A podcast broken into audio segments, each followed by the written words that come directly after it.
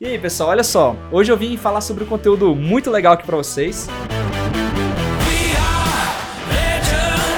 Então as dicas que eu quero passar aqui para vocês hoje é para vocês irem mais rápido, para vocês conquistarem o objetivo mais rápido. Cara, tem muita vaga de UX, vocês não têm noção quantas vagas tem que as empresas não estão conseguindo preencher as vagas, porque não conseguem encontrar pessoas que têm o mínimo. O assunto de hoje vai ser como se preparar para atingir o objetivo de conseguir trabalhar com UX design. Mas é o seguinte, galera.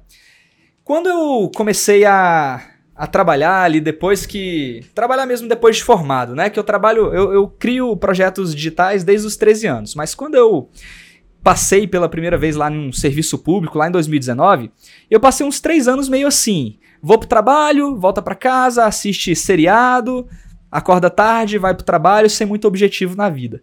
Tá? É, eu achava que ali eu tinha conquistado o meu próximo objetivo e dali para frente as coisas, né? Deixa a vida me levar, vida leva eu.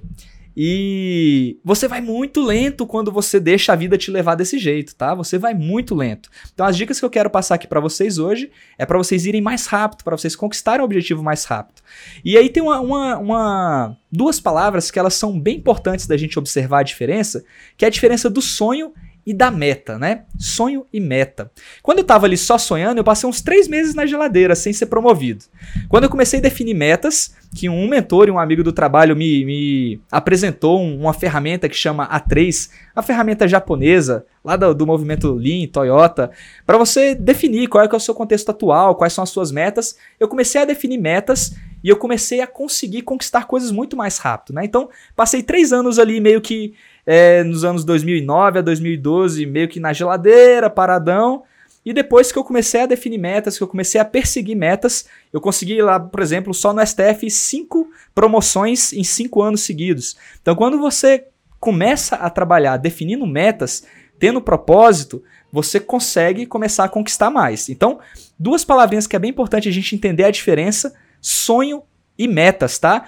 Dizem que o que separa uma meta de um sonho é só uma data. Quando você tem uma, uma data, quando você tem um plano de ação, aquele sonho pode se tornar uma meta e você pode alcançar esse sonho. Se não é só um sonho, né? Aquele sonho que você fica sonhando e fica de mimimi, né? A minha empresa não valoriza o design, a minha empresa não valoriza o UX, a minha empresa não me valoriza. Isso é falta de estratégia na carreira. Se você tem metas, você tem um plano de ação, você consegue conquistar essas metas. Mas antes da gente falar sobre metas específicas para você atingir UX design, para você atingir a sua carreira, né, conquistar a sua vaga em UX design, eu quero falar sobre, com vocês sobre alguns conceitos de metas que vai ser importante tanto para a carreira quanto para para a execução do trabalho de UX design. Vamos falar primeiro aqui sobre lagging e leading indicators. Vocês já ouviram falar disso? Indicadores do tipo lagging e indicadores do tipo leading. Esse conceito é muito importante para a gente tanto definir a nossa estratégia de carreira, quanto para a gente também conseguir trabalhar com UX design. E é o seguinte: vamos imaginar que você quer emagrecer. Tá? Eu gosto desse exemplo porque esse exemplo fica bem claro. Você quer emagrecer e você quer perder 10 quilos. Olha só, projeto verão 2021, 2020. Você quer emagrecer. Seu objetivo é perder 10 quilos. Essa é uma métrica, é, uma, é um indicador fácil de você medir, né? Você olha amanhã, você vê se você perdeu 10 quilos, você olha daqui um mês, você vê se perdeu 10 quilos, você olha daqui 5 anos, você sabe se você perdeu 10 quilos. Então isso é uma meta lagging. Ela é fácil, é um indicador lagging, ela é fácil de você medir, mas é meio difícil de influenciar. Como é que você chega pro seu corpo e fala assim, ó, cara, eu quero emagrecer amanhã. Não tem jeito de você falar, quero emagrecer amanhã. Você não consegue influenciar muito esse indicador. Mas tem outros indicadores que são os leading indicators, que te levam na direção do seu lag indicator, que te ajuda, que te ajuda, que você consegue influenciar melhor e te ajuda a alcançar esse resultado. Então, por exemplo, para você emagrecer, você sabe que você precisa ingerir menos calorias do que você gasta, né? Você tem que gastar mais calorias do que você ingere. Então, comer menos é um indicador que você consegue influenciar. Fazer academia é um indicador que você consegue influenciar. Então, se você vai na academia todos os dias, você tem essa meta de ir na academia todos os dias e de fazer uma dieta balanceada para você perder calorias, você consegue influenciar. Então, olha só, quantidade de calorias que você ingere, quantidade de calorias que você gasta é um indicador que você consegue influenciar. E isso impacta no seu indicador lagging, que é perder peso, que é perder 10 quilos. Tá? Por que, que eu estou falando isso para vocês? Porque tanto em um X você pode utilizar esses indicadores intermediários que você consegue influenciar, como na sua carreira você também consegue criar esses indicadores intermediários para você influenciar. Então você quer trabalhar com UX. Legal, você não consegue chegar e falar assim: alguém me contrata amanhã. Você não consegue falar daqui uma semana, olha, eu quero estar empregado daqui uma semana. É, é, você, é fácil de medir, né? Você, ou você está empregado ou não está, é super fácil de você saber, mas é difícil de você influenciar. E aí que entram os leading indicators. Então vou dar alguns exemplos de indicadores leading. Então se você tiver com papel e caneta já anota que vai ser importante para você em 2020. Tem algumas coisas que você pode fazer que você consegue chegar mais rápido aí para conquistar a sua vaga na carreira. Quais são os tipos de leading indicators que você pode ter quando você está pensando na sua carreira? Peguei aqui, anotei alguns exemplos aqui para passar por vocês. Olha, um deles é quantidade de vagas analisadas, tá? Então, a quantidade de vagas que você analisa para você submeter seu currículo é um indicador importante que vai influenciar em você conseguir a vaga. Então, esse é um, quantidade de vagas que você analisa. Um outro é quantidade de currículos que você envia. Você vai passar em alguma vaga sem enviar currículo? Você tá ali no modo mimimi, poxa, eu não consigo a minha vaga. Caramba, como ninguém me contrata? Você tá mandando currículo todos os dias? Você está mandando currículo com consistência? Se você não está, não vai cair do céu, não vai cair no seu colo a sua vaga, né? Livros lidos. Você está lendo? Você está se preparando? Você está se capacitando? Se você não estiver se capacitando, também não vai cair do céu. Olha só, o mercado todo está estudando, o mercado todo está se capacitando, e se você ficar parado, você fica para trás. O mesmo vale para cursos, eventos. Quais, quais, são, quais são as formas que você está investindo para você conseguir se capacitar? Um outro indicador importante aqui, olha, cases de portfólio criados. Quantas vezes você está tirando por dia para você trabalhar em um projeto pessoal, para você trabalhar em um projeto de alguém, ou para você aplicar UX na vaga que você está hoje, para você angariar novas vagas? Você trabalhar nos seus cases para você criar portfólio também é algo que você consegue influenciar. Só você consegue influenciar. Se você não tiver case de portfólio, como é que você vai provar que você é bom? Já imaginou você ir no médico, né? Chega no pediatra, você tá levando seu filho e o pediatra vai te falar: olha só, nunca passei esse remédio, não sei se ele vai dar certo. Você vai confiar? Não vai. É a mesma coisa de você querer chegar, poxa, eu sou ex-designer, acabei de formar, mas qual case você já fez? Poxa, eu nunca fiz case nenhum. É porque assim, é, não tive oportunidade. Cara, muita gente tá te preparando, tá? Tá fazendo os cases, está buscando oportunidades para conseguir criar esse case e está conseguindo gerar portfólio, mesmo nunca tendo trabalhado antes. Então, se você não faz isso, a partir da hora que você não faz isso, você começa a ficar até abaixo da média. Então, coisas bem importantes de você fazer é definir quais são esses indicadores, tá? E aí vai de você. Eu dei alguns exemplos, mas quais indicadores que você consegue utilizar que vão te ajudar a chegar no seu objetivo. Lag indicators e lead indicators. Deu para sacar qual é a diferença? Então, seu seu lag indicator é passar numa vaga, mas você não vai definir ele como meta e vai tentar alcançar ele sem nenhum objetivo intermediário. Cria esses objetivos intermediários e aí você vai atrás, beleza? Isso é muito importante. Agora, uma meta sem um plano de ação também não adianta muito. Você precisa de uma meta e você precisa de um plano de ação. Então, quando você fala assim, cara, eu, ó, eu vou analisar vagas, tá? Meu indicador é vagas analisadas. Eu quero analisar 150 vagas. 150 vagas, tá?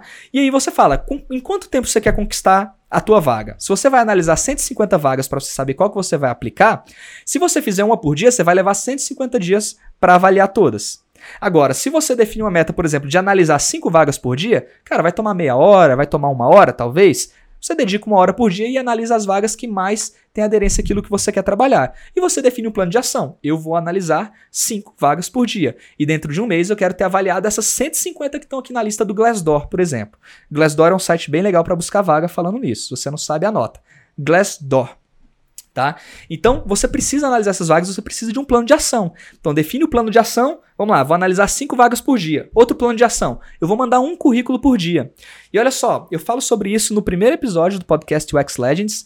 Não vai criar currículos no estilo metralhadora. Você tem que ser um profissional sniper, né? Você vai escolher a vaga que você quer trabalhar, você vai escolher a vaga que você quer aplicar e que você quer conquistar, e você vai criar um currículo que funciona muito bem para ela. Enviar um currículo tem que ter um cuidado muito grande. Qual que é o cuidado? Você não pode enviar o mesmo currículo para qualquer vaga. Cada currículo pede uma coisa diferente, tá? Cada currículo quer uma especialização diferente. Então você tem que organizar o teu portfólio, organizar o teu currículo, organizar a tua carta de apresentação, que a gente chama de cover letter também para vagas lá fora, de uma forma que você esteja trabalhando para aquela vaga. A pessoa que vai ler teu currículo, ela tem que olhar para o teu currículo e falar assim: caramba, esse cara tem tudo que eu preciso. É claro que você não vai mentir, mas você vai tirar do seu currículo tudo que é distração.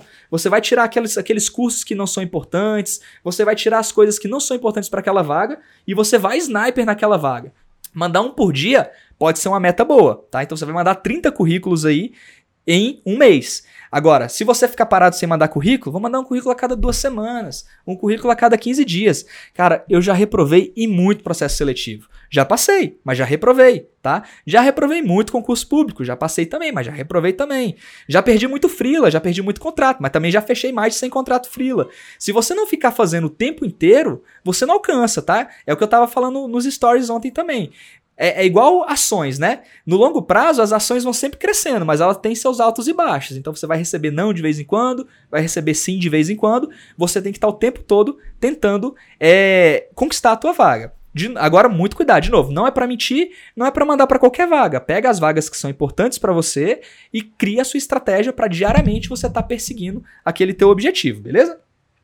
Cases criados também. Me perguntaram aí, não lembro mais agora quem perguntou, mas Cases criados. Você tem que ter pelo menos um case de portfólio.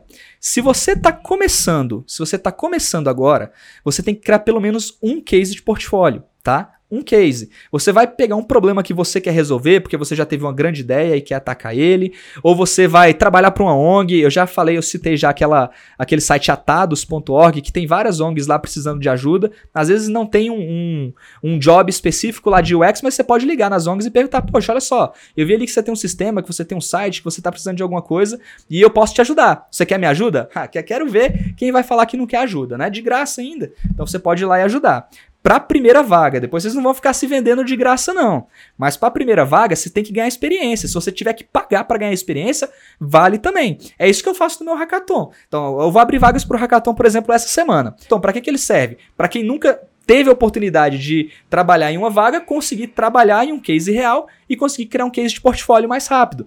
Mas, de novo, você pode buscar isso com as suas próprias pernas, tá? Esse é só um jeito de acelerar quem está precisando, quem quer chegar mais rápido lá, conseguir se acelerar. Então é isso, olha só. Vimos a diferença de lag indicators e de leading indicators. Ficou claro? Lagging, aquela grande que você quer conquistar, é eu quero trabalhar com UX design. E os lead indicators são os mini objetivos que você vai pegar para você alcançar, tá? Agora suas metas, elas também precisam ser smart. Se você nunca ouviu esse conceito, anota, tá? O que é o SMART?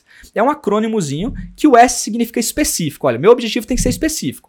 Eu vou mandar um currículo por dia. Ele é bem específico, tá bem claro o que eu preciso fazer. Não é eu vou buscar vagas. Eu vou buscar vagas é muito é muito genérico. Tem que ser específico. Eu vou analisar cinco vagas do Glassdoor todos os dias. Aí ficou específico, beleza? Então tua meta tem que ser específica, esse é o S. Segundo, ela tem que ser mensurável. Tem que ser measurable. Então, o que, que quer dizer ser mensurável? Olha, eu vou fazer cinco por dia, eu vou fazer um por dia, eu vou fazer dois por mês. Você tem que conseguir medir, tá?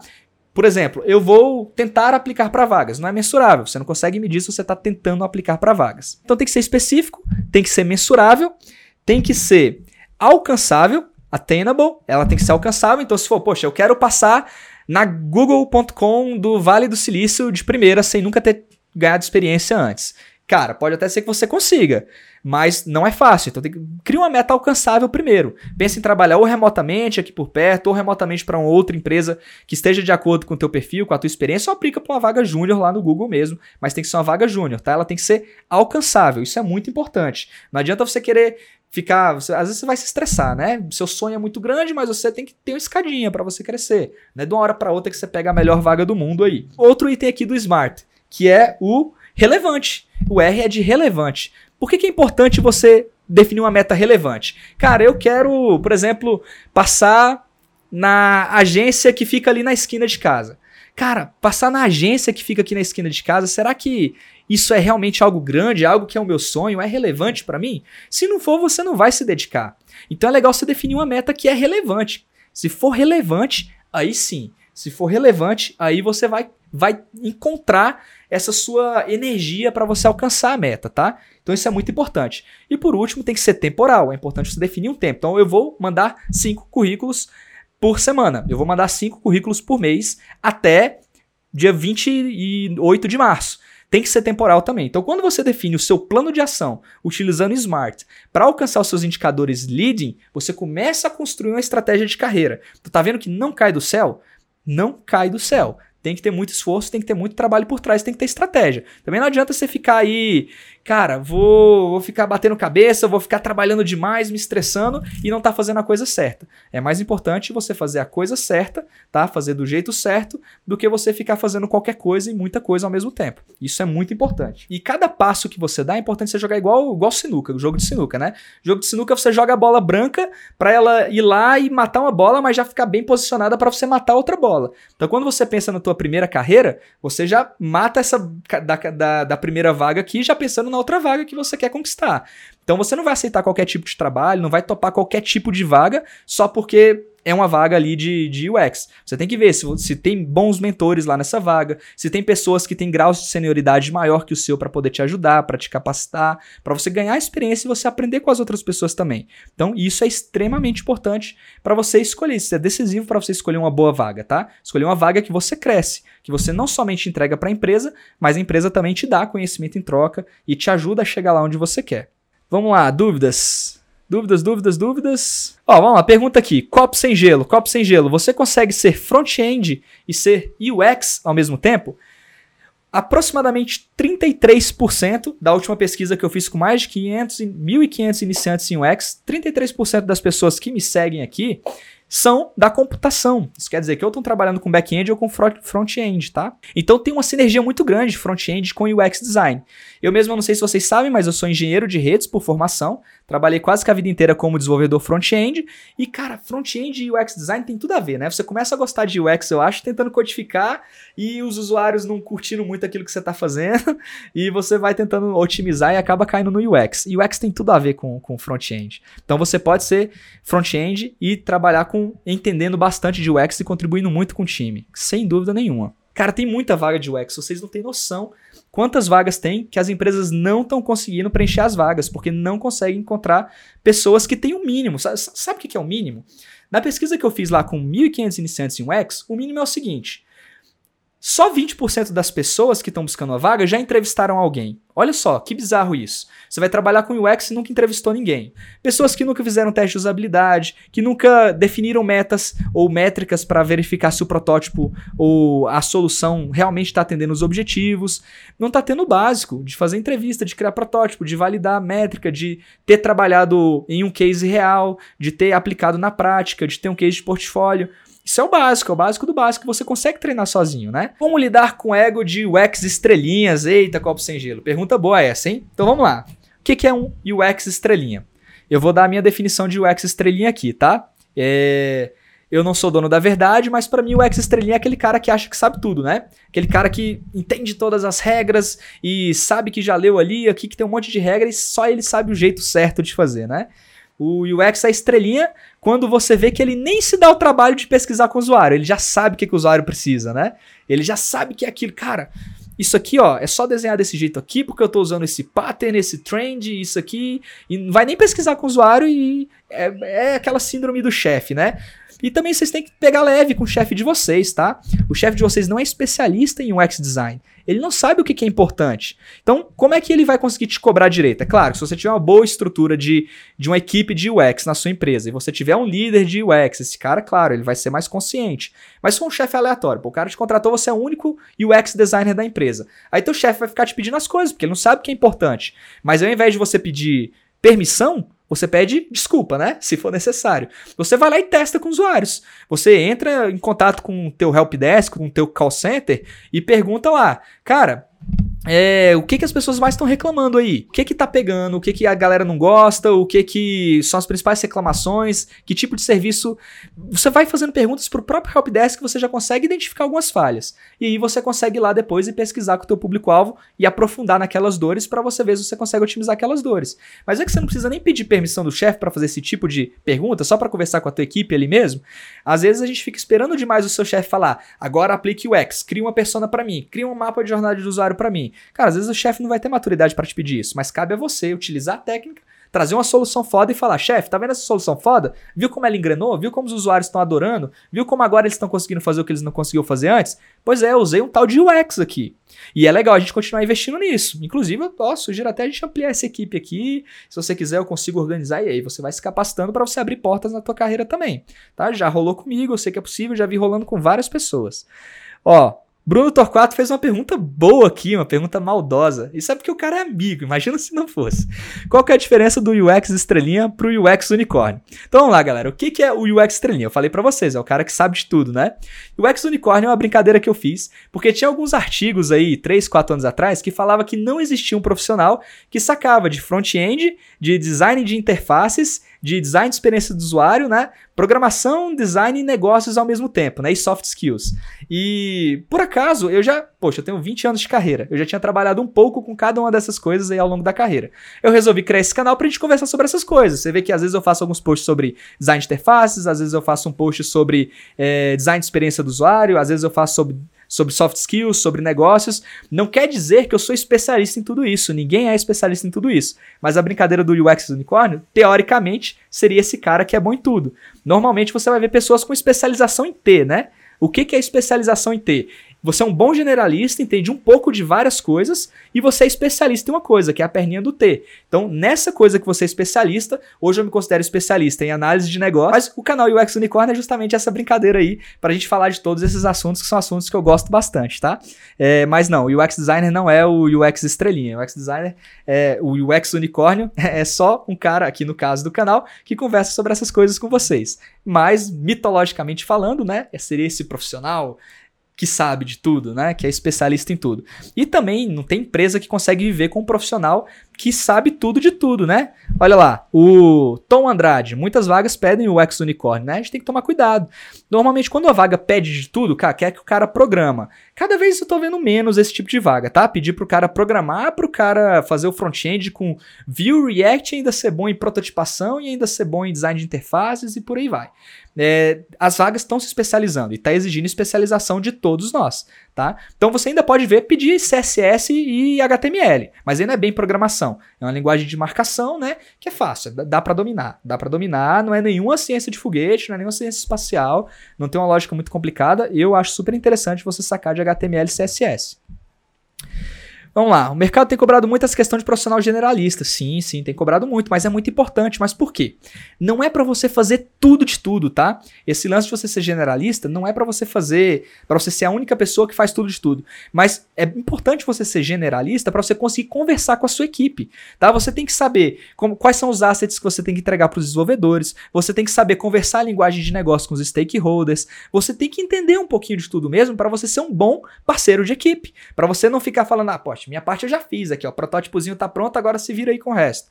Não, você tem que entender como você, porque, cara, quando você atinge o seu objetivo sozinho, o resto da equipe não atinge, ninguém atingiu nada, ninguém atingiu porcaria nenhuma, tá? Se a equipe tem sucesso, você tem sucesso. Se a equipe falha, você falha. Então você tem que ajudar todo mundo. Não tem esse negócio de a minha parte eu já fiz. É a pior postura que você pode ter, tá? Por isso é importante você tentar ser generalista também. Vamos ver outras perguntas. Como avaliar as vagas? Olha só. Pergunta importante aqui da Quênia: como avaliar? O que, que você tem que olhar para as vagas?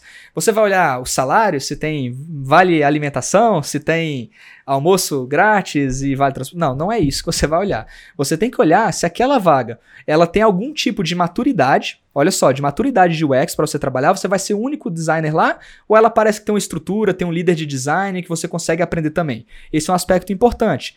Outro aspecto importante quando você for olhar para uma vaga.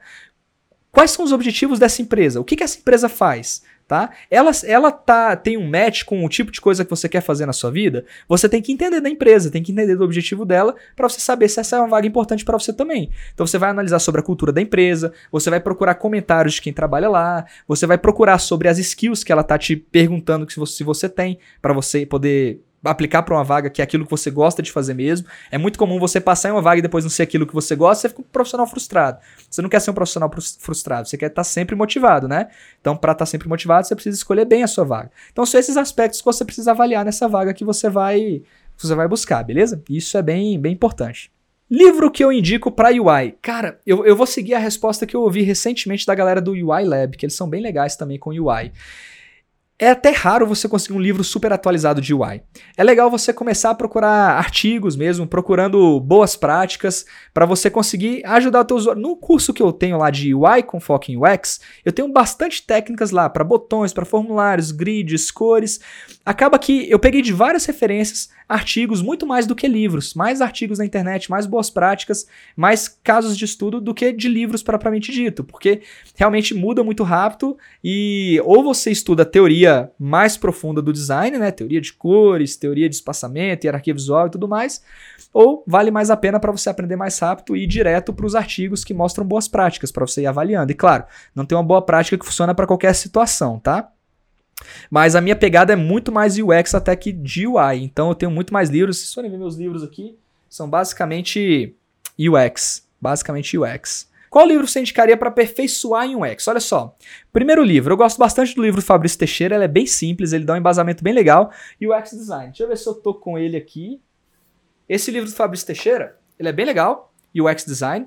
É um livro bem simples, tá? Fácil de entender.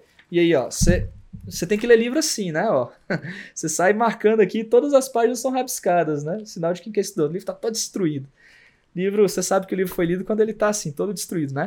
Esse livro é legal. O livro Lean UX eu gosto bastante. Eu tenho um dos cursos que eu tenho são baseados nele, mas também tem outros legais. Hoje mesmo lá no grupo do Telegram eu falei sobre esse livro aqui, ó. Design for How People Think. Muito legal esse livro, muito bom esse livro aqui, mas eu quase não tenho livro em eu só tenho aquele, só tenho um livro em português, na verdade, que é esse UX do Fabrício Teixeira. É outra coisa importante, estudar inglês é importante, porque os melhores materiais acabam chegando primeiro em inglês, né? E até se traduzir e chegar acaba, acaba demorando. Copo Sem Gelo está perguntando aqui incansavelmente: XD ou Sketch? Pergunta boa, pergunta boa, mas a resposta não é direta. Imagina que você está tirando carteira de motorista, tá? Você quer aprender a dirigir carros. E aí, o cara vai e te ensina onde está o volante, te ensina onde está a marcha, te ensina onde está o freio de mão. Em alguns carros mais modernos, o freio de mão vai ser num lugar diferente, o lugar de, de ligar o carro vai ser diferente, mas você aprendeu a dirigir um carro, você dirige o quê? Você dirige todos, né? XD, Sketch, Figma e Visual Studio é praticamente a mesma coisa, tá? Se você aprende UI design, você aprende design de interfaces, as teorias mais importantes, você vai conseguir dirigir praticamente qualquer outra ferramenta. Então, qual que é melhor, XD ou Sketch? Cara, para mim as duas funcionam bem. O Figma é que funciona melhor hoje para mim, porque me dá mais flexibilidade. De qualquer computador eu ligo, boto meu usuário e senha e consigo trabalhar nele, tá? Ele é colaborativo, ele tá na nuvem, ele independe de sistema operacional, dá para trabalhar em equipe. Eu gosto do Figma, então nem XD nem Sketch eu prefiro o Figma. Mas usei o Sketch por muito tempo, o Sketch só funciona no Mac. Eu usei o Sketch muito tempo e o Sketch é bem gostosinho de mexer também. Ele é muito bom tá? E o XD, né? O XD eu mexi pouco nele. Eu criei um curso de XD, tentando fazer tudo que eu fazia no Sketch, tentando fazer tudo que eu fazia no Figma, e dá para fazer. A verdade é que dá para fazer. Você vai conseguir funcionar bem em todas essas ferramentas, tá? É, o importante é você saber a teoria. Se você for bom, você pega qualquer carro e sai na rua. Mas se você não souber dirigir, aí, cara, qualquer carro vai ser ruim para você, tá? E é muito fácil você migrar de uma ferramenta para outra também, assim. É coisa de. É aquele mesmo desconforto de carro também. Você troca de carro, passa ali umas duas, três andadinhas ali, dentro de uma semana você já está acostumado com a, com a ferramenta que você vai usar.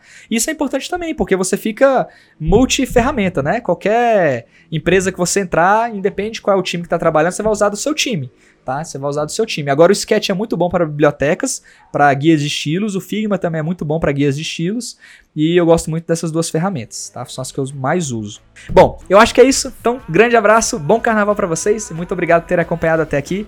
Abração.